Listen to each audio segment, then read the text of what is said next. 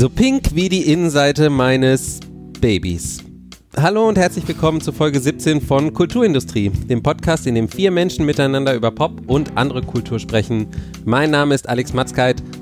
Außerdem auf diesem Mixtape gefeatured Lukas Bawenschik. Hi. Sascha Brittner. Hallo.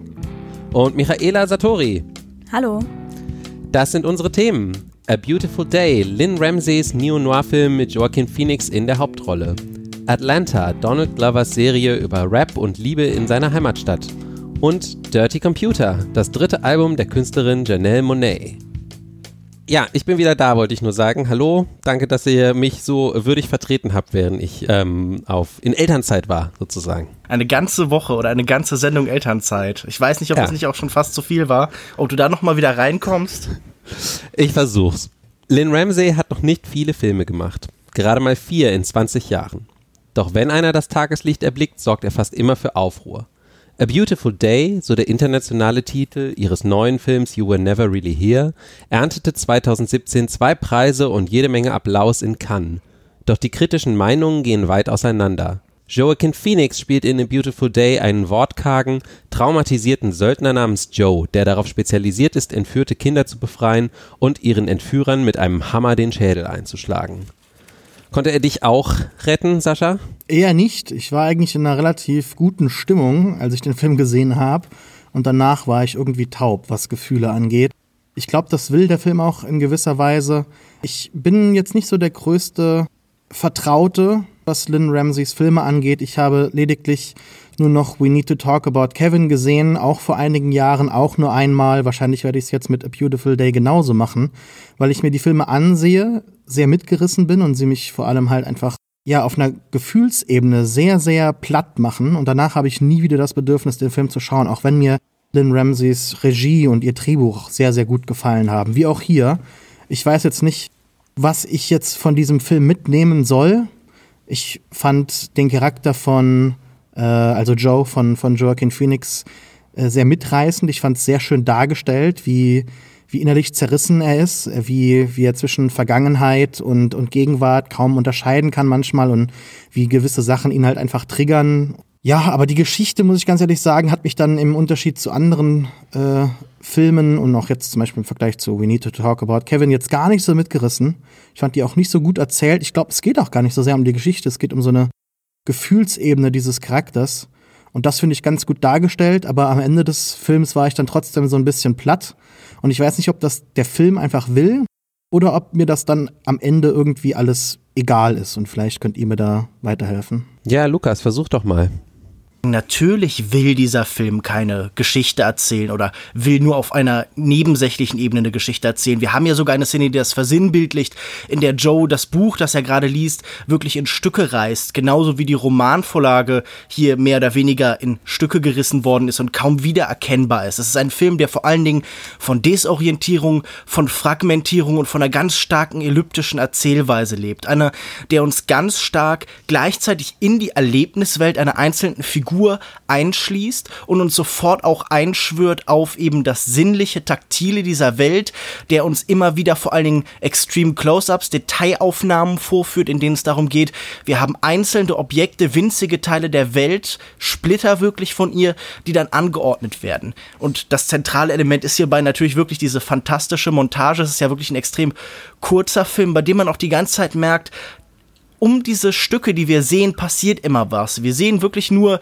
so, ja, nicht mal Schlaglichter, sondern wirklich nur so Fetzen. Und das war für mich in der Art, wie es aufgebaut war, in der Art, wie es eben aufeinander folgt, unglaublich mitreißend, unglaublich faszinierend, sehr stimmig und was es soll, ist natürlich auch eine interessante Frage. Ich glaube, es geht natürlich zum einen hier darum, an eine bekannte amerikanische Kinotradition anzuschließen, an Filme wie Der Schwarze Falke von John Ford oder, das ist sicher der naheliegendste Vergleich, an sowas wie Taxi Driver, aber eben diese Heldengeschichten oder Anti-Heldengeschichten nochmal weiterzuführen und hier wirklich nochmal aus diesem Genre, aus dem Reiz dieses Genres die Freude herauszunehmen, die Gewalt noch beiläufiger, noch sprunghafter zu erzählen. Wir sehen ja Joe hier wirklich als so eine Art Horrorfilmfigur und diese Ambivalenz, soll er in dieser Welt überhaupt noch bleiben, gehört er ja noch hin, das begleitet ihn die ganze Zeit. Es ist immer die Frage da, wäre es nicht besser, wenn er einfach verschwindet, wenn er vielleicht sich das Leben nimmt. Jede Einstellung erzählt davon, einmal sehen wir Bahngleisen von unten, wir werden mit der Kamera quasi der Abgrund, der ihn ruft und dieses merkwürdige Wechselspiel aus weitermachen, irgendwas tun, was der eigenen Aufgabe entspricht oder aus der Welt scheiden, das trägt diesen ganzen Film und das fand ich wirklich grandios dargestellt. Danke, Lukas. Michaela, wie fandst du denn den Film? Ach, schwierig. Also ich habe das sehr selten, dass ich Filme wirklich gar nicht mag, aber da ist es schon echt nah dran. Also Joe ist ja so ein Ex-FBI-Typ und äh, hat halt sein PTSD, was auch gezeigt wird durch Flashbacks und sowas. Und ähm, das weiß ich dann an dem Film zu schätzen, weil man ja sonst, äh, wie auch der Trailer suggeriert hatte, denkt, es wird jetzt irgend so ein Actionfilm und der große Held äh, rettet jetzt die armen kleinen Mädchen aus dem Bordell oder sowas. Und das ist halt nicht, also er zeigt halt keinen äh, Rambo, der alles locker wegsteckt und äh, alles wegballert. Die Kampfszenen sind eigentlich selten explizit gezeigt, sondern auf so eine seltsame Art und Weise werden die so ein bisschen umgangen. Also es gibt einmal so ein Gerangel, was man so mit beobachtet und dann vielleicht auch dann auch nur durch so einen Spiegel. Ähm, ich glaube, das gewalttätigste, was man sieht, ist so in den letzten fünf Minuten des Films, wo Joe eine ähm, eine Gewaltfantasie hat mit sich selbst quasi. Äh, aber ansonsten wird diese, die werden diese Kampfszenen eigentlich eher selten krass zelebriert oder so, wie es sonst in Actionfilmen wäre oder wie man vielleicht denkt, wenn man den Film zum ersten Mal, wenn man zum ersten Mal von diesem Film hört.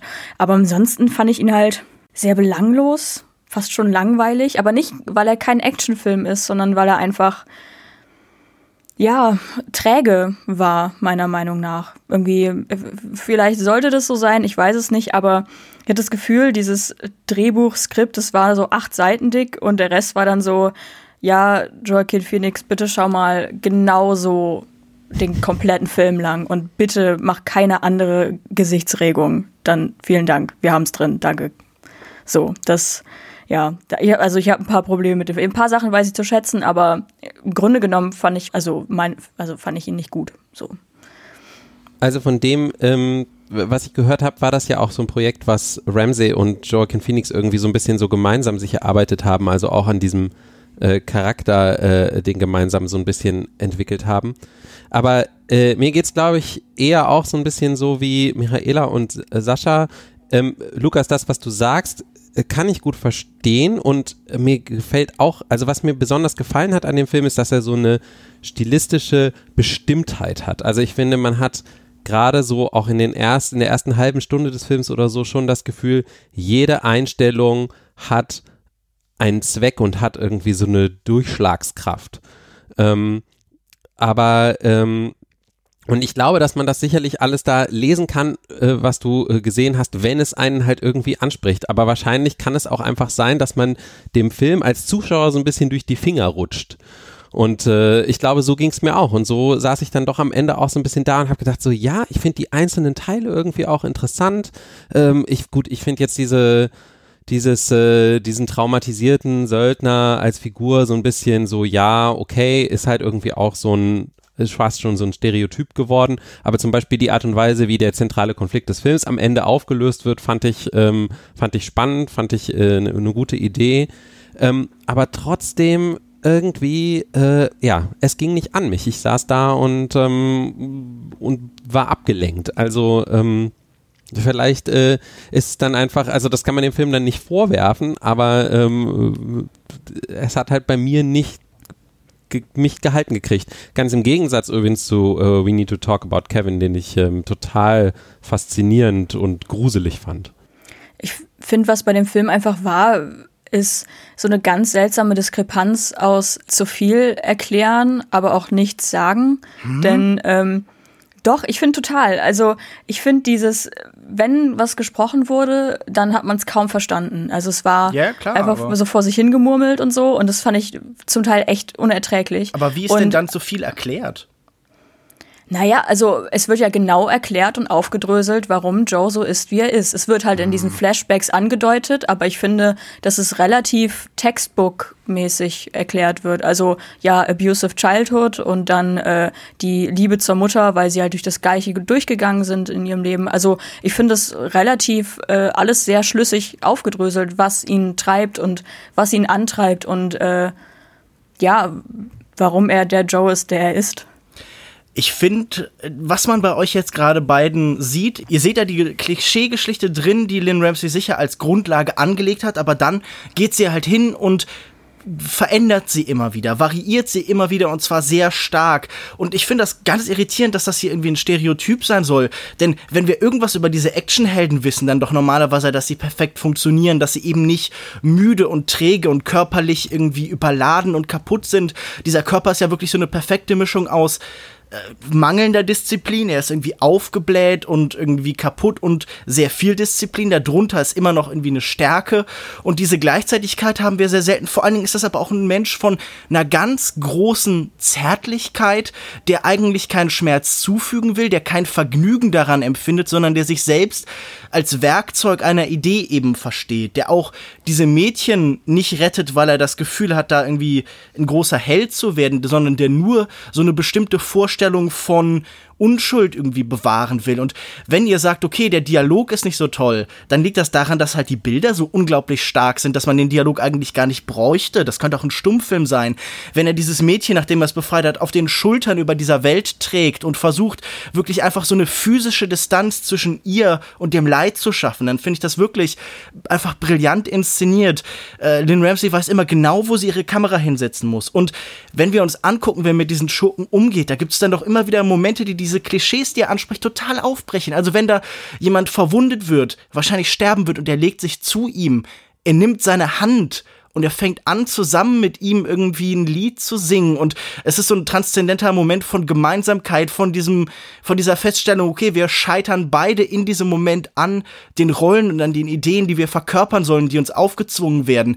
Dann finde ich das wirklich genau das Gegenteil von Stereotyp oder klassisch. Also dieser Film könnte nicht weiter weg sein in letzter Konsequenz von Stereotypen mehr. Es hat das vielleicht noch im, im Inhalt ganz leicht angedeutet, aber in der Form ist der fast nichts mehr von.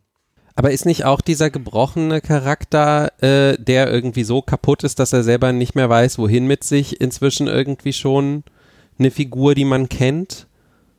Also das ist, äh, das ist das, was ich mich frage. Also bis hin dazu, dass, dass der Film ja dieses Suizidale von ihm fast schon so ein bisschen, also ich könnte mir schon fast wieder vorstellen, wenn das entsprechende Leute gucken, dass sie das irgendwie auch so ein bisschen cool finden. So. Ähm, okay ja, also wie gesagt, ich werfe es dem Film nicht vor, aber also, dass es jetzt so brillant neu ist, da, wie gesagt, höchstens durch das Formale, würde ich sagen. Also wie du gesagt hast, die Kamera weiß immer ganz genau, wo sie steht. Jede Einstellung, jede Bewegung hat irgendwie einen Zweck dahinter. Das sehe ich auch. Da sehe ich auch eine große Meisterschaft dahinter. Aber jetzt eben sozusagen dann auf der Charakter- und Handlungsebene sehe ich das nicht weitergeführt. Ja, aber ich verstehe nicht, wie man mit so einem unglaublichen Inhaltismus so an Filme rangehen kann. Also wenn ihr das wollt, dann könnte man ja auch einfach immer die Wikipedia-Artikeln von Filmen durchlesen und das würde reichen. Oh, es geht doch um Form. Form ist der Inhalt von Kino.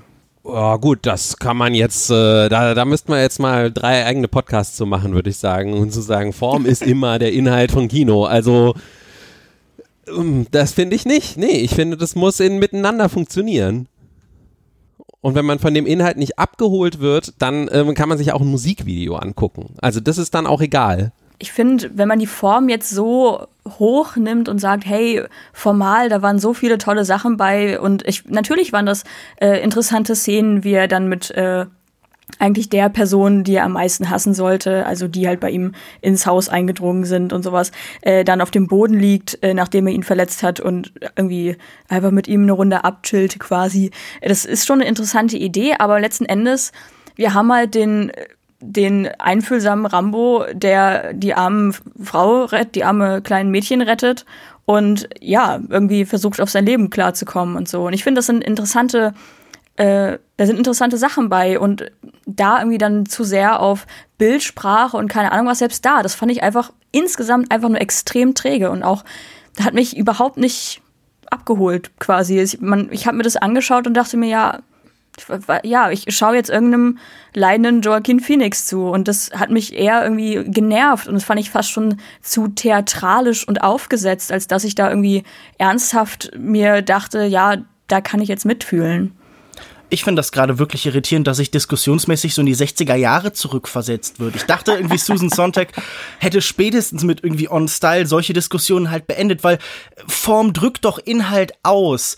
Das ist wahrscheinlich das Hauptproblem, dass diese Trennung, die hier gerade wieder vorgenommen wird, wo ihr irgendwie einen Vorwurf machen wollt, gar nicht so besteht, sondern das Inhaltliche, das, was erzählt werden soll, ist doch das, was sich in der Form ausdrückt. Und ich verstehe gar nicht, wie man immer noch, auch 50 Jahre später, noch so vehement eben auf dieser Trennung bestehen kann. Und gerade für diesen Film macht das überhaupt keinen Sinn.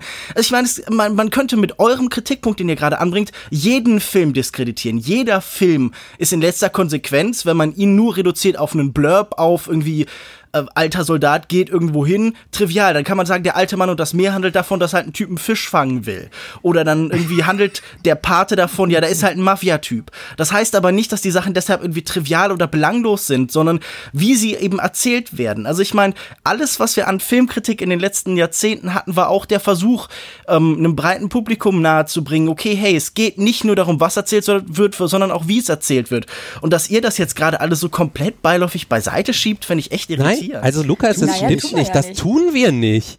Also okay, und außerdem es gibt dir denn das Recht, unsere Eindrücke hier zu diskreditieren, als irgendwie 50 Jahre in der Filmkritik zurückgeworfen. Also vor allen Dingen, ich kann auch einfach sagen, ich fand dann die Form scheiße. Meinetwegen. Ja, ich kann auch sagen, ich fand die Form scheiße und den Inhalt. So, Punkt. Ich habe es nur versucht zu erklären, warum ich es scheiße fand. Aber yo, also wenn du dann keine Trennung willst, dann kann ich sagen, ich fand den Film insgesamt scheiße. Aber ich habe es versucht, ein bisschen zu erklären und ein bisschen zu differenzieren und dass ich Inhalte interessant fand. Aber zum Beispiel die Form, die Lukas so krass findet, fand ich halt grauenhaft. Ich fand es nicht ansprechend, ich fand es nicht ja, unterhaltsam, ich konnte davon nichts mitnehmen. Ich fand es eher träge und äh, selbst wenn da nette Einstellungen waren, trotzdem war es für mich insgesamt einfach nur so, ja, Shrug. Ja. Ach, ich meine, ich fange jetzt auch nicht an zu sagen, warum Filme nicht immer unterhaltsam sein müssen, aber ich glaube, das hatten wir ja auch schon. Ja, ich meine auch nicht unterhaltsam im Sinne von haha lol oder keine Ahnung was unterhaltsam im Sinne von ich schaue mir das an und nehme was davon mit. Das ist hm. so. Sind wir jetzt fertig mit dem Film? Also, A Beautiful Day läuft seit 26. April im Kino. Ihr könnt ja mal schauen, ob ihr klug genug seid, um ihn zu verstehen.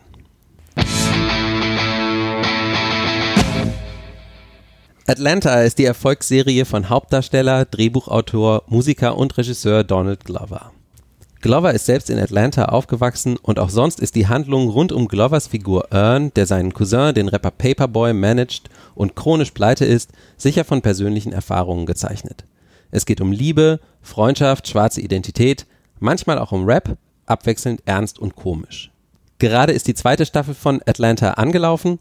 Grund genug für uns, mal drüber zu sprechen. Lukas, war das was für dich?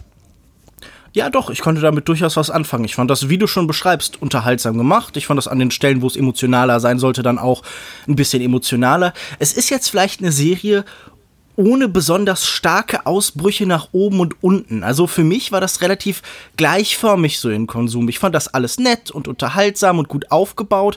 Das ist ja nicht ähm, automatisch irgendwie was Schlechtes, aber ich habe mir manchmal gewünscht, dass es vielleicht noch irgendwie sich so ein bisschen mehr zuspitzt. Mir plätscherte vieles so ein bisschen zu sehr vor sich hin, selbst in den Momenten, in denen dann Leute ins Gefängnis müssen oder Morde passieren oder so. Ich mochte dieses ganze Szenario, ich mochte auch die Detailliebe, mit dem diese Welt geschildert wird gerade dadurch, dass Donald Glover irgendwie wohl auch viel aus seinen eigenen Erfahrungen erzählt, fühlt sich diese Welt sehr lebendig an und so als Milieustudie jetzt sicher nicht besonders tiefgehend, aber äh, man hat immer das Gefühl, diese Schauplätze, die jetzt auch nicht klassische Serienschauplätze sind, die man schon hundertmal gesehen hat, in diesem, ja, von so einem industriellen Charme und von so einem heruntergekommenen Charme ergriffenen Atlanta, Atlanta, das sind jetzt nicht so komplette Standardszenarien, die Figuren, sind äh, interessant angelegt in den meisten Fällen. Natürlich verweisen sie permanent auf reale Vorbilder, auch dadurch, dass ja tatsächlich echte Rapper in dieser Serie mitspielen. Also als die Migos auf einmal als Drogendealer auftauchten, war ich so, ach so, okay. äh, Das, dafür ist die Serie also auch gedacht, nämlich dass man so nebeneinander eine Gleichzeitigkeit von Realität und Fiktion schaffen kann oder so eine dünne Fiktionalisierung, genauso wie dieses Genre-Rap ja auch immer von so einer dünnen Fiktionalisierung der tatsächlichen Lebenswelt lebt. Also es geht ja auch oft ganz darum, einfach die eigenen Erfahrungen zu übersteigen. Und diese Parallele zwischen dem Genre, das sicher die ganze Attitüde und die Grundstimmung dieser Serie abliefert und der Art, wie es dann auch umgesetzt ist, das fand ich sehr, ja, gut gemacht. Ich bin bei Donald Glover noch irgendwie immer irritiert. Ich finde, er sieht mit 34 immer noch aus, als wäre er irgendwie 19. Und dafür, dass der so arm ist, war der immer so gut angezogen und war in so tollen Restaurants, dass ich auch neidisch bin auf dessen Armut. Michaela? Ja, ich, ich würde sagen, ähm, also Atlanta ist eine meiner Lieblingsserien. Ich finde sie sehr gut. Also es ist eine Milieustudie, ja, okay, kann man so sagen. Ich finde, manchmal hat es so ein bisschen was, vielleicht so Seinfeld-mäßiges in einem schwarzen Milieu. Ja, genau, ähm, ohne halt die eingespielten Lacher und auch mit wesentlich mehr Tragik innerhalb der Komik. Man sieht halt verschiedene Personen und ähm, hat vielleicht auch Charaktere drin, die man so vielleicht schon kennt und dann vielleicht auch eine Art Klischee darstellen. Aber ich finde, in den Hauptcharakteren werden eben keine so wirklichen Klischees dargestellt. Äh, man hat halt Paperboy, der irgendwie irgendwas zwischen plötzlicher Star-Rapper ist, aber irgendwie auch eher so lokal gesehen und trotzdem irgendwie weiter in seiner seltsamen Lethargie weiterlebt. Also irgendwie nicht wirklich das so mit dicken Goldketten zelebriert, sondern einfach fast schon genervt von dem Ganzen ist, aber auch nicht so wirklich damit umzugehen weiß, aber auf so eine subtile Art und Weise. Also es wird immer nur später klar. Ich finde jetzt gerade in der zweiten Staffel, die angelaufen ist, äh, merkt man das noch ein bisschen mehr. Und Earn ist irgendwie auch so ein ambivalenter Charakter, der, der ist ja, glaube ich, von der Uni weggegangen, also äh, so ein Dropout ja, weiß auch nicht so recht, was mit seinem Leben anzufangen, versucht so ein bisschen der Manager für seinen Cousin zu sein und äh, lebt, wenn er denn mal Geld hat, dann im Überfluss und wie Lukas sagt, mit den coolen Klamotten, aber doch permanenter und immanenter, ja, Obdachlosigkeit fast schon. Also kommt bei irgendwelchen Affären unter oder bei seinem Cousin oder bei der Mutter seines Kindes. Das ist irgendwie immer so ein, so ein Hin und Her und auch wenn man manchmal so einen Struggle sieht bei denen, ist da trotzdem immer so eine witzige Komponente bei. Und es gibt zum Beispiel eine Folge in der ersten Staffel, äh, Folge 7, die so ein bisschen losgelöst ist von der kompletten Story, ähm, die so eine so eine Art satirische Episode ist, bei der Paperboy in ähm, einer fiktiven Talkshow eingeladen ist. Und ähm, das ist einfach so lustig, weil das Thema ist, glaube ich, irgendwie inwiefern äh, halt Schwarzsein mit ähm, so Transgender-Themen zusammensteht. Also dass man zum Beispiel auch so sich als Schwarzer identifizieren kann, wenn man eigentlich gar nicht schwarz ist. So, und das wird da halt irgendwie diskutiert.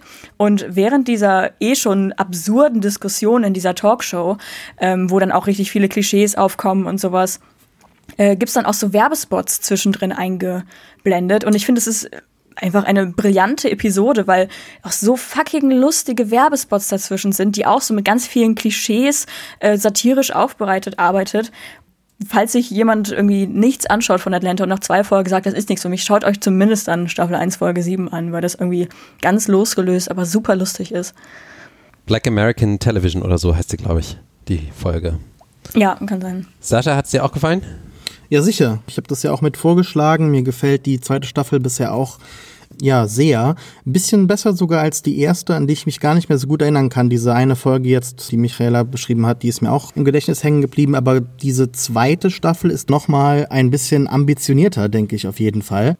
Es überrascht mich auch, wie sehr ähm, losgelöst voneinander die Erzählungen der einzelnen Episoden sind. Also die mhm werden teilweise doch schon im Hintergrund so ein bisschen verknüpft, kann man manchmal erkennen. Also, dass die Figuren sich darüber so informieren, was sie jetzt gemacht haben. Aber größtenteils sind das doch dann eigentlich schon so äh, Episoden über eine einzelne Figur, die dann doch schon ja so einen magischen Realismus teilweise haben. Also man weiß nicht genau oftmals, ist das jetzt Realität? Findet das wirklich statt? Ist es ein bisschen jetzt magisch angehauchte Realität? Und ich glaube auch, dass die Serie sich gar nicht in die eine oder die andere Richtung lehnen möchte, sondern so ein bisschen so einen Mittelpunkt findet, wo beides existieren kann und sich auch nicht widersprechen muss.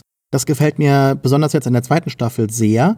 Es gibt halt auch immer wieder sehr, sehr gute Ansätze in den einzelnen Episoden zu gewissen Themen. Also es ist nicht so, dass es einmal irgendwie so eine Haltung gibt zu ja, Schwarzen Amerika, wie ist das Leben der, Schwarzen jetzt, sondern dass auch einzelne Sachen sehr komplex beleuchtet werden. Also jetzt zum Beispiel die Folge Teddy Perkins, wo ja in gewisser Weise es um Ruhm geht, aber auch um Michael Jackson, um das äh, äh, Schwarzsein in Amerika, aber auch irgendwie das, das erfolgreich äh, Schwarzsein in Amerika, inwieweit dann Michael Jackson dann zu einem Weißen wurde und so. Und das, das finde ich alles sehr, sehr ambitioniert und zwischendrin aber dann doch immer wieder sehr lustig, äh, surreal und packend. Also ich habe immer wieder so das Gefühl, wenn ich mich hinsetze, ich weiß jetzt nicht, was kommt, aber ich weiß auf jeden Fall, dass es gut wird oder mindestens so gut wie beim letzten Mal, wenn nicht sogar besser in dieser zweiten Staffel gibt es auch, obwohl diese Folgen voneinander so relativ losgelöst sind, viel Gemeinsames. Es, sie heißt ja Robin Season, ne? Also mhm. ähm, und ich glaube auch, dass sich das Thema jetzt in dieser zweiten Staffel doch schon jetzt auch gegen Ende deutlich bemerkbar macht, dass im Prinzip jeder versucht immer ja nach vorne zu kommen im Leben, ne, zu hasseln, zu gucken, wo man bleibt auf diesem Weg eigentlich sehr, sehr viel auf sich nimmt, sehr, sehr viel auch auf Umwege geht, wenn es eigentlich immer wieder so, ein, so einen eigentlich besseren, offensichtlicheren Weg gibt. Und jede der Figuren scheint sich irgendwie so diesem einfachen Weg zu widersetzen. Und das finde ich immer wieder eine sehr, sehr große Quelle und, und sehr, sehr tolle Quelle für, für großartige Comedy. Ansonsten gefällt mir die Regie, also die auch immer wieder sehr abwechslungsreich ist. In der ersten Staffel, ich weiß jetzt den Namen nicht mehr, war ja auch ein Freund von, von, von Donald Glover, der da sehr viel äh, mitgemacht hat. Ich könnte gerade mal gucken, Moment, gucken, ob Hiro ich das schnell. Murai, ja. ja, genau, genau, genau, ja. Äh, Hiro Murai. Ähm, aber in der zweiten Staffel gibt es auch sehr, sehr viele Gastregisseure, die ähm, da experimentieren dürfen, wie Amy Seimetz, die gekommen ist und diese eine Folge gemacht hat wo äh, Ern und seine Freundin, wie heißt es jetzt nochmal? Äh, Vanessa. Ja, genau. Wo sie da zu diesem deutschen Fest gehen. Ich weiß gar nicht, was es war. Also irgendeine so Mischung aus Oktoberfest und Fastnacht. Äh, Sasi Beats ist ja selber anscheinend äh, in Deutschland geboren und teilweise auch aufgewachsen und kann richtiges Deutsch. Und sie hatten auch mal deutsche Schauspieler, die nicht irgendwie so ein falsches Deutsch gesprochen haben, also irgendwelche Auswanderer, die jetzt schon seit Jahren kein Deutsch mehr gesprochen haben, das auch irgendwie nur so mit so einem starken, komischen Akzent sprechen, sondern so ganz authentisch. Und das, das durchzieht sich eigentlich durch die gesamte Serie. Also alles ist authentisch, es ist ein sehr, sehr großes äh, Auge da für Details und ich bin wirklich vollkommen überzeugt und, und voll der Flamme.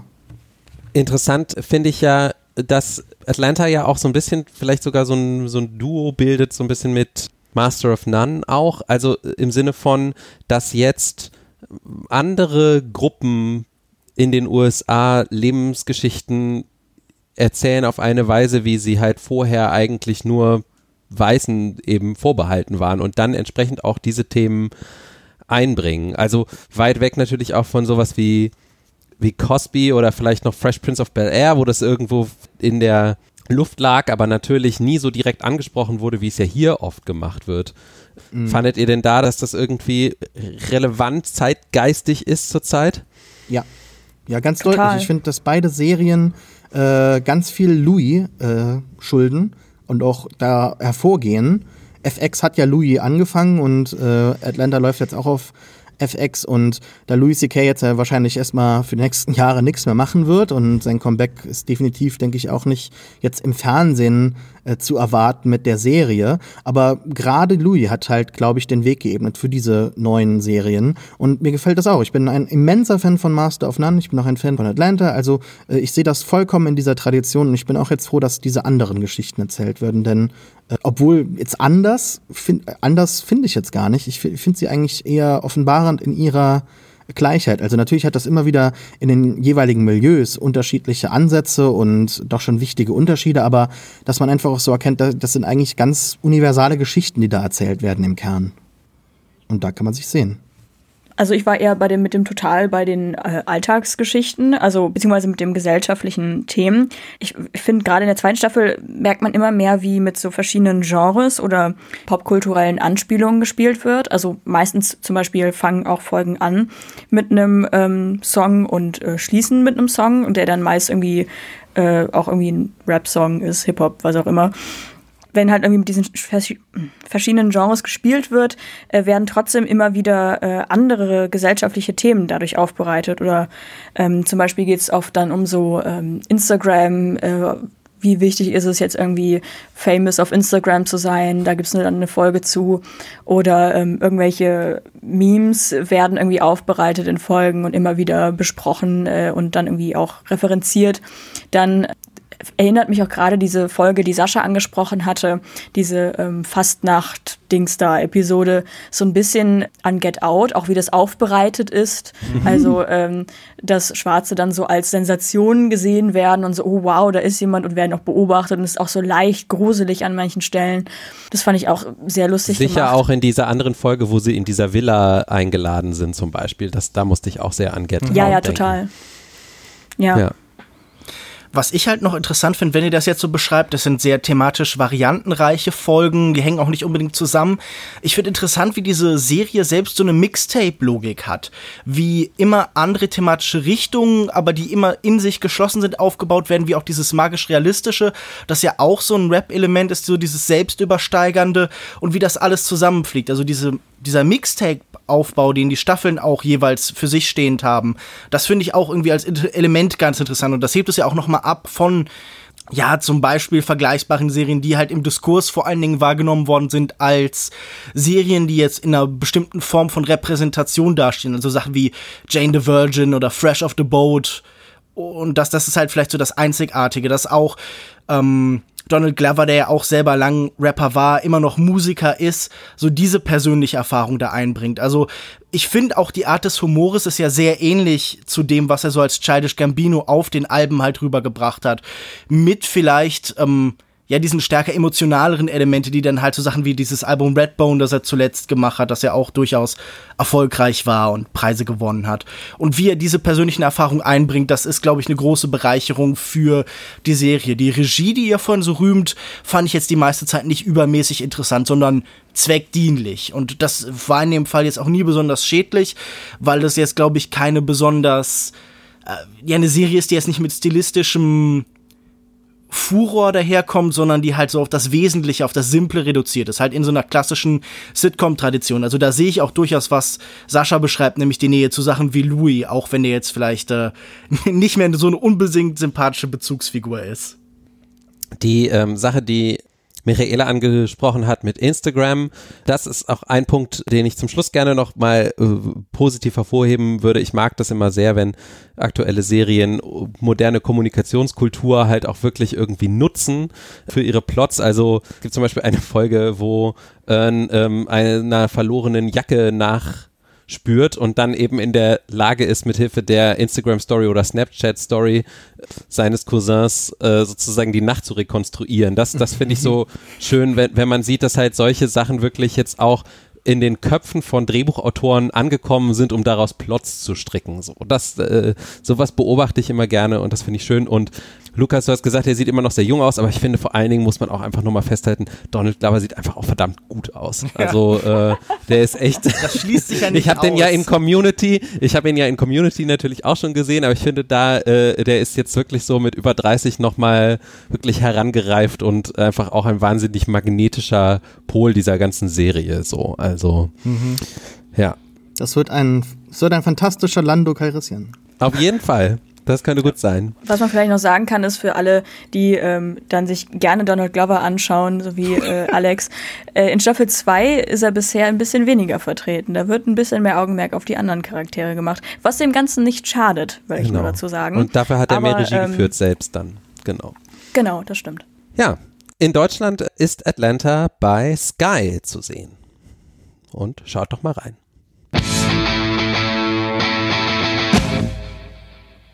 Dirty Computer ist die vierte Platte von Janelle Monet und die erste seit Electric Lady von 2013. Und obwohl im Namen des Albums und in einigen Songs auch wieder cyberpunkige Stimmung herrscht, ist es auch das erste Album des Multitalents, das ohne ihr alter Ego, die Androidin Cindy Mayweather, auskommt. Deren futuristische Geschichte hatte Monet auf den ersten drei Platten erzählt, bevor sie in Moonlight und Hidden Figures zuletzt auch im Kino zu sehen war. Ein persönlicheres Album soll Dirty Computer sein. Ausdruck von Individualität und Sexualität, aber auch der politischen Botschaft einer schwarzen Frau. Prince hat eindeutig Pate gestanden, Pharrell Williams, Brian Wilson und Grimes haben Guestspots. Michaela, passt das alles zusammen? Ich würde sagen, ja. Also ich muss dazu sagen, wie man so auf Englisch sagen würde, I slept on Janelle Monet. Also es ist das erste Album, was ich von ihr gehört habe. Und sie war mir vorher irgendwie nicht bekannt, keine Ahnung. Habe dann auch bewusst nur dieses Album gehört und nicht noch die anderen Alben angehört, um wirklich nur so einen aktuellen, punktuellen Blick auf sie zu haben. Fand es ein sehr frisches, vielseitiges Album, das trotz seiner Vielseitigkeit doch eine klare Richtung zeigt. Also man hat zum Beispiel, was ich mit vielseitig meine, ist, man hat harmonische Gesänge, ähm, dann Janelle Monets äh, wundervolle Stimme, dann aber auch teils Rap bzw. Sprechparts. Ähm, und doch geht alles auf irgendeine Art und Weise immer wieder in so eine funky, groovige Richtung. Insgesamt macht es einen recht lasziven, äh, selbstbewussten und stolzen sowie auch bunten Eindruck äh, in der Musik. Es gibt so ein paar Teile des Albums, die musikalisch etwas ja belanglos poppiges haben, sowas wie zum Beispiel Screwed. Aber ähm, gerade der Track rettet sich dann gegen Ende total. Was heißt rettet? Also poppige Musik finde ich ja nicht schlecht. Also es ist ja einfach nur, dass ich mir da dachte, ja okay, es spricht jetzt nicht für das, also keine Ahnung, es ist jetzt irgendwie kein besonderes Glanzstück des Albums. Aber zum Ende hin, ähm, das ist glaube ich sogar ein Feature mit Zoe Kravitz, wird es dann irgendwie nochmal richtig anders. Also es klingt wie zwei verschiedene Tracks einfach. Äh, während zu Beginn ist oder im Großteil des Tracks ist halt viel so poppiger Gesang und es könnte von jedem sein, der gerade momentan Mus Popmusik mhm. macht. Aber ähm, wird dann gegen Ende zu so einem sehr mit einem langsameren, lässigen Pacing, mit mehr Bass und auch ganz andere musikalische Richtung. Quasi wie wenn man von der bunten, schrillen Party ins dunkle Hinterzimmer kommt. So fühlt sich der Track an. Geht dann auch tatsächlich fast nahtlos musikalisch in Django Jane über, welcher wieder auch wieder ein sehr selbstbewusster Ansagetrack fast schon ist und eher mehr so rappig ist. Also insgesamt eine sehr gute Platte. Ich habe ein paar Lieder, die ich weniger mag als andere. Also ich würde jetzt nicht sagen, ich finde jedes Lied mega, mega. Aber ähm, hat mir sehr gut gefallen, das Album. Sascha? Ja, ich habe auch, äh, wie Michaela gesagt hat, geschlafen und ich lege mich auch jetzt wieder hin. Es gibt nämlich nichts, was mich irgendwie jetzt hier packen könnte. Ich habe das Album zweimal durchlaufen lassen und jedes Lied hat sich leider angehört wie das vorangegangene. Das ist, glaube ich, gar nicht so sehr jetzt die Schuld von Janelle Monet oder der Musik, sondern das trifft einfach überhaupt gar nicht meinen Geschmack, leider. Ich habe nichts an RB, äh, ich habe nichts an ihrer Musik. Ich habe mir die Lyrics doch schon ein paar Mal dann mit äh, angelesen und fand das dann schon sehr empowering. Und ich glaube, wenn man das mithört und äh, sich eigentlich cool so fühlt im Alltag, dann kann das ganz nett sein. Aber für mich ist das leider überhaupt nichts. Ich verstehe auch jetzt so diesen äh, medialen Rummel da jetzt nicht so drum. Ich habe das Gefühl, dass es jedes Mal, wenn da irgendwie so eine äh, schwarze Künstlerin was veröffentlicht, genauso wie bei Beyoncé, dann müssen sich alle so komplett überschlagen und ich weiß gar nicht, ob das so sehr was mit der Musik zu tun hat, die dann alle irgendwie tatsächlich toll finden oder ob es dann irgendwie auch um was anderes geht.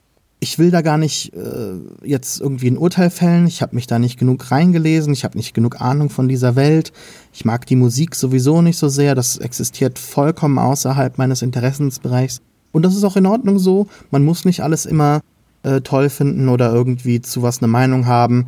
Deshalb lasse ich euch jetzt die Redezeit, falls ihr da noch was drüber erzählen wollt. Für mich war es leider nix, aber ich habe einfach mal andere Musik gehört und auch wenn mir jetzt nicht jedes Lied äh, zugesagt hat oder irgendwie rausgestochen ist, so das ein oder andere war doch schon, wo ich sagen würde, ja, das, das würde ich mir auch mehr als einmal anhören, aber so als Gesamtwerk jetzt nichts, was mich tatsächlich begeistern konnte. Ich glaube, ein bisschen recht ähm, hast du schon auch, Sascha, dass, dass sich da Dinge vermischen jetzt hier. Also äh, ich glaube, Janelle Monet ist so eine Künstlerin, die lange so ein bisschen so unter der Oberfläche so vor sich hingeblubbert hat. Also sie hat Grammy-Nominierungen äh, eingeheimst, mehrfach schon und ähm, hatte, äh, ist ja zum Beispiel auf diesem ähm, We Are Young Track äh, äh auch ver vertreten und ist, glaube ich, so in der Community äh, sehr beliebt schon seit langem, aber hatte halt noch nicht so richtig diesen mega Mainstream-Durchbruch. dann war es jetzt so lange still um sie und sie hat halt äh, sich aber mehr Sichtbarkeit verschafft, dadurch, dass sie halt auch ähm, als Schauspielerin gearbeitet hat und so. Und ich glaube, dass jetzt schon sehr viel Erwartungshaltung äh, eher auch auf der Botschaft dieses Albums liegt und dass die Musik darüber fast so ein bisschen in den Hintergrund gekommen ist. Es kommt auch noch hinzu, dass sie sehr, naja, ich weiß nicht, wie drückt man es aus? Also, dass sie kokettiert hat, äh, sehr offen damit kokettiert hat, dass ihre Sexualität vielleicht auch nicht so heteronormativ ist, wie man das äh, vielleicht im ersten Moment gedacht hätte. Und jetzt, ich glaube, was habe ich die letzte Schlagzeile gelesen, dass sie sich als pansexuell geoutet hat, wie auch immer. Aber dass sie jetzt halt auch so eine politische Botschaft da reinpackt, die sie vorher nur sehr verklausuliert eben in dieser ähm, Cyberpunk-Geschichte äh, versteckt hatte. Ich glaube, da steckt sehr viel Zeitgeist drin und tatsächlich finde ich aber auch, ähm, dass die Songs auf dem Album das leider nicht hundertprozentig ähm, irgendwie unterstützen. Also da sind einige, vor allen Dingen jetzt die Singles, also Make Me Feel, diese erste große Single, die ist im Endeffekt ja so ein Prince-Track und ähm, auch Pink, die neue Single, finde ich, beides sind super Songs und auch der Einstieg des Albums ist gut, aber so insgesamt ist es doch ein sehr großes Hoch und Runter, finde ich, von Stimmungen und dann auch von der Qualität der Songs. Das ist meine Meinung, Lukas. Ja, ich würde da meinen beiden Vorrednern wahrscheinlich in weiten Teilen zustimmen. Ich war auch ein bisschen nicht enttäuscht, weil ich genau wie ihr, äh, bis, äh, also bis auf Alex, noch nicht so besonders vertraut war mit Janelle Monet. Ich kannte sie dann erst aus ihren Filmrollen in zum Beispiel Moonlight oder Hidden Figures. Filme, die sicher sehr gut verknüpfbar sind mit diesem Album, weil sie auch was sehr Zeitgeistiges in sich tragen, weil sie auch bestimmte Grundthemen und Grundideen aufgreifen. Und auch hier hatte ich irgendwie oft das Gefühl, es fühlte sich auf eine unangenehme Weise kalkulierend an. Es fühlte sich wirklich an, als würde man den Kritikern und einem Massenpublikum hier so die eigene Geschichte in die Hand geben und sagen, ja, das müsst ihr jetzt schreiben. Also so wie Marvel-Filme oft irgendwie einem mitgeben, okay, das ist jetzt das große Grundthema und das wird dann auch oft der Tenor der Kritik. Und hier schien mir auch alles so kalkuliert und vorbestimmt und in sehr engen Bahnen zu laufen. Das Album selbst ist an manchen Stellen okay. Es gibt ein paar Songs, die sind ganz eingängig, aber viele sind dann auch merkwürdig kraftlos produziert. Sehr viele verlieren sich so total in Belanglosigkeit. Sehr viele Songs fühlen sich so sehr luftleer an und man hat die ganze Zeit das Gefühl, okay, hier hätten noch irgendwie ein bisschen Arbeit an den Drums oder so geholfen. Die äh, Texte sind an vielen Stellen so ein bisschen ja, eklektizistisch. Man hat oft das Gefühl, dieses Album ist so zusammengesucht aus so aktuellen Ideen und Diskursen, die man halt so aneinander tackert und aneinander klebt und dann bleibt da noch die eigene künstlerische Vergangenheit. Aber es fühlt sich am ehesten wirklich so an wie der Versuch, jetzt mit einem, mit einer großen Fanfare dann den Durchbruch zu schaffen, im Mainstream zu sein und halt da auch seine Flagge aufzustellen. Und das ist meiner Meinung nach nicht so 100 Prozent gelungen. Und äh, das war dann für mich auch nach mehrmaligem Anhören irgendwie nicht besonders einprägsam oder besonders halt. Vor allen Dingen finde ich eine Sache, die mich am meisten gestört hat, Janelle Monet kann gut singen, aber sie kann überhaupt nicht rappen. In dem Moment, in dem sie in den Bereich Rap übergeht, hört sich das total hölzern an, die Reime sind extrem simpel, da findet keine Variation mehr statt, sondern sie ähm, lebt dann nur noch von der Wiederholung des immer gleichen Rhythmus und das ist extrem langweilig und wenn man das anguckt im Vergleich zu, keine Ahnung, Künstlerinnen wie zum Beispiel jetzt das neue Cardi B-Album oder so, da ist das sehr viel interessanter gestaltet und irgendwie auch sehr viel ja, sehr, sehr viel bewusster in der Art, wie dieses Genre sich über die Zeit halt entwickelt hat. Und das fühlt sich jetzt an, als würden wir rap-technisch immer noch so genau in den 90ern feststecken halt. Und das Einzige, was dazwischen passiert, wäre wär Beyoncé. Ich finde aber trotzdem, also ich sehe auf jeden Fall die Punkte, die ihr angesprochen habt. Vielleicht spricht es dann eher für die generelle Experimentierfreudigkeit, in der sich Janelle Monet vielleicht gerade äh, befindet, sowohl äh, was ihre sexuelle Identität angeht, als auch, also es meine ich jetzt gar nicht mal zynisch, so zynisch wie es vielleicht gerade klingt, als auch dann musikalisch, denn das Album wirkt sehr, wie ich zu Beginn schon meinte, sehr ambivalent. Also man hat so Tracks dabei, wo man sich so denkt, also warum ist es jetzt auf diesem Album und es hätte irgendwie ganz eine ganz coole, interessante Richtung werden können, aber dann hat man halt wie gesagt diesen einen Teil von Screwed. Ich finde auch Pink, finde ich, ist irgendwie kein wirklich besonderer Track irgendwie. Also es hat sehr viel Brimborium um diesen Track und um dieses Video dazu gegeben, weil halt Frauen in so vulvaförmigen Hosen rumgetanzt sind und sowas. Äh, hab generell so ein bisschen Problem damit, äh, Feminismus oder feminine Themen direkt an sowas, also ans äh, so ja Vulva-Krams und sowas zu knüpfen, weil das jetzt nicht so 1000 Prozent so feministisch ist, wie man vielleicht denkt. Also es ist nicht wirklich sehr intersektionell, wenn man das mal jetzt so sehen möchte. Aber äh, außerdem ist es, wie gesagt, dieser Pink-Track ist ja, glaube ich, der mit Grimes im Feature. Ähm, klingt auch genauso wie jetzt könnte es auch ein random Grimes-Song sein oder so ein äh, Robin-Song von 2005 oder so. Also ich finde auf dem Album als ich das durchgehört habe und man hätte mir jetzt zum Beispiel nicht gesagt, dass es alles ein und dieselbe Interpretin ist, hätte ich es einfach nicht gecheckt. Ich hätte einfach gedacht, ja, ich höre mir gerade halt so eine, ähm, eine Playlist an, wo so ein paar äh, Tracks besser sind und ein paar schlechter. So. Also so ambivalent zum Teil, äh, dass man sich so zum so denkt, so, hey, der Track war jetzt richtig schlecht und oh, jetzt kommt ein cooler Part, aber das ist immer noch der gleiche Track. So, also kann man als positiv auslegen, aber ich fand es manchmal eher störend. So, aber ich fand auch dafür zum Beispiel Make Me Feel finde ich ein super Song. Natürlich klar, also jeder und sein Hund hört da so Prince-Referenzen raus, einfach mhm. in den Gitarrenriffs, die sich auch ähm, in dem Album irgendwann noch ein paar Mal vorkommen, so in der Art. Ähm, was ich gar nicht mal schlecht finde. Also ich finde es eine nette Hommage. Auch thematisch ist es ja ähnlich so dieser, dieses Lassive, was Prince immer so ein bisschen hatte. Und ich fand auch das, den Intro-Song Dirty Computer interessant und auch sehr ohrwurmig insgesamt. Ja, ich bin so ein bisschen hin und her gerissen, weil das, was Lukas meinte mit dem so ein bisschen kalkuliert, das machen, was die Leute anspricht, so diese funky Gitarrenriffs, ähm, die sind jetzt gerade generell so ein bisschen in, in der Popmusik. Also das ist das, was Bruno Mars jetzt gerade auch so ein bisschen mhm. vorantreibt, auch in einem, also generell in seinen äh, momentanen Songs, die so in den Charts hoch und runter laufen und auch äh, in dem Track mit Cardi B, Finesse. Das ist ja auch total so 70s, groovy, funky und sowas, was ich gar nicht mal schlecht finde. Und ich finde, äh, Janelle Monet ist da auch eher, also ein sehr gutes und äh, passendes Beispiel. Aber ja, es ist alles so ein bisschen sie schlägt eine eigene Richtung an und bedient aber auch viele andere Dinge und an manchen Stellen funktioniert das sehr gut und an manchen Stellen denkt man sich so, hättest du die eine Richtung vielleicht zu Ende führen, das wäre so toll gewesen jetzt irgendwie in der in, in der Art jetzt ja, ambivalent einfach. So meine Meinung dazu, als auch das Album generell, glaube ich. Ich meine ja allgemein gilt ja Everything is a Remix und so, das ist ja alles gut und schön. Mhm. Und sie klaut ja auch bei den richtigen. Also jetzt hinzugehen, zu sagen, ja. jemand hat bei Prince geklaut, ist jetzt nicht die schlechteste Idee. Da kann man ja was mit anfangen. Und man sieht ja auch so in der Außenpräsentation, dass sie dann irgendwie hingeht und so Science-Fiction-Autoren immer wieder auch visuell aufgreift oder halt das Science-Fiction-Kino so der letzten 50 Jahre oder dann, also ich habe hier natürlich natürlich auch gerade in der Art, wie Choreografien in Musikvideos funktionieren, viel Beyoncé tatsächlich auch gesehen. In den Kostümen, also diese äh, Vulva Kostüme, da kann man ja durchaus auch noch mal an Björk denken oder so. Und das sind ja alles die richtigen Sachen. Also das sind ja sicher, es gibt Schlechteres, bei dem man klauen kann. Man würde sich nur wünschen, sie würde da dann irgendwie mehr eigene Seele reinbringen. Also oft habe ich dann doch das Gefühl gehabt, es sind zu viel Kostüme und zu wenig, was in den Kostümen steckt ich finde, dass sie das in diesen früheren Alben sehr gut gemacht hat, dadurch, dass sie diese Geschichte und diese Figur hatte und diese fremde mhm. Welt, in der sie das verknüpft hat.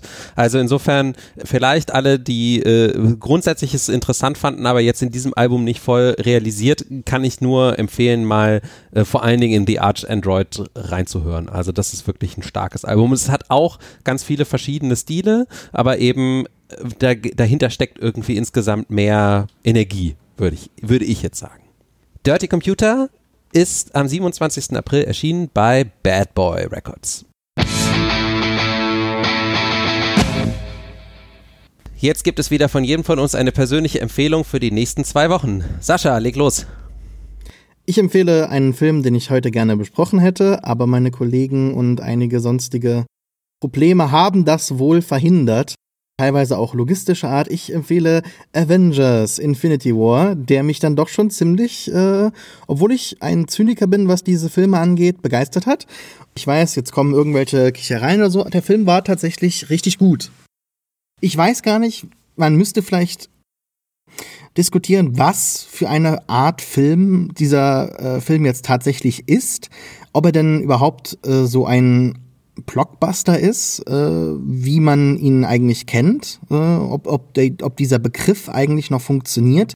Für mich war Avengers Infinity War tatsächlich so dieses die, diese Verkörperung eines Comic-Crossovers. Also äh, sicherlich nicht so begeisterungswürdig wie der erste, weil da hat man wirklich so gemerkt, oh shit, das, das funktioniert tatsächlich und sogar richtig, richtig gut.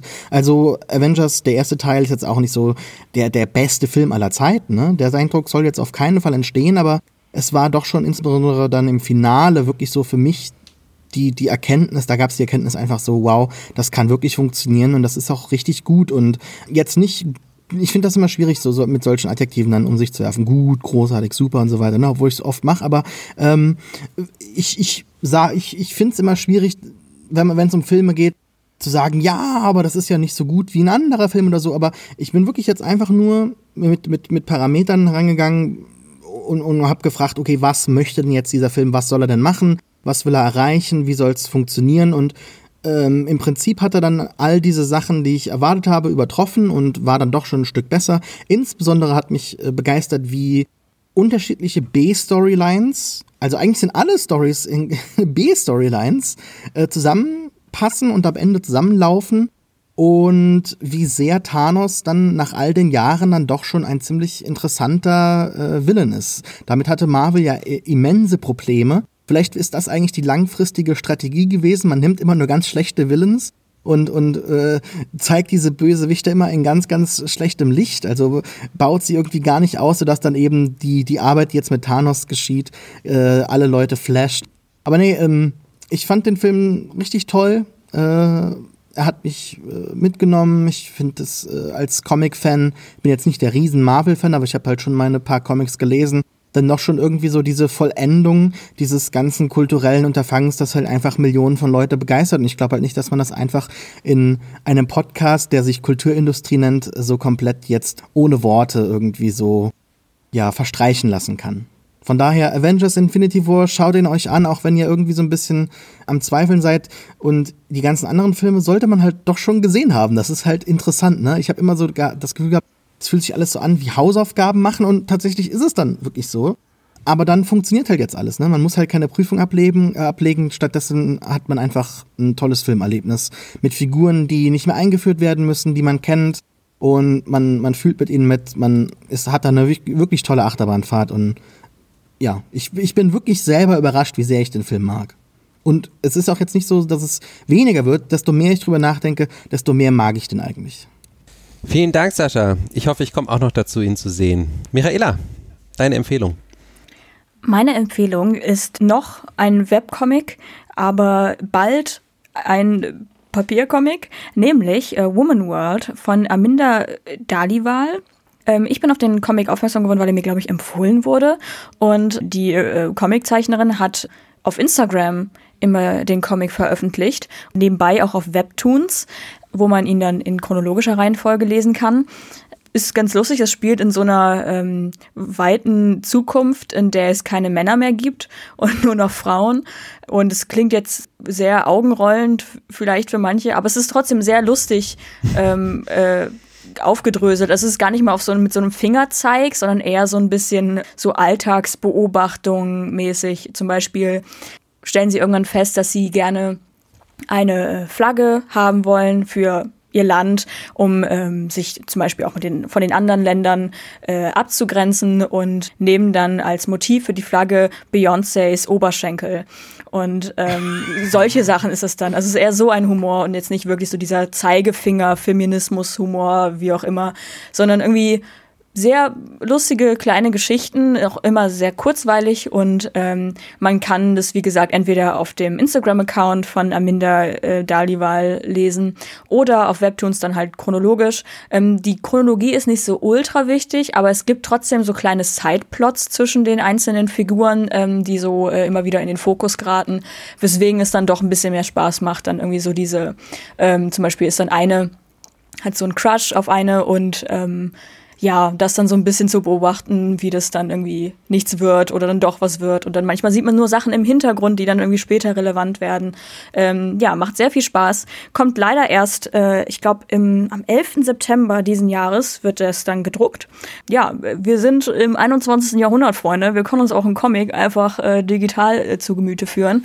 Ja, deswegen Woman World von Aminda Dalival äh, sehr zu empfehlen, sehr lustig. Vielen Dank. Lukas.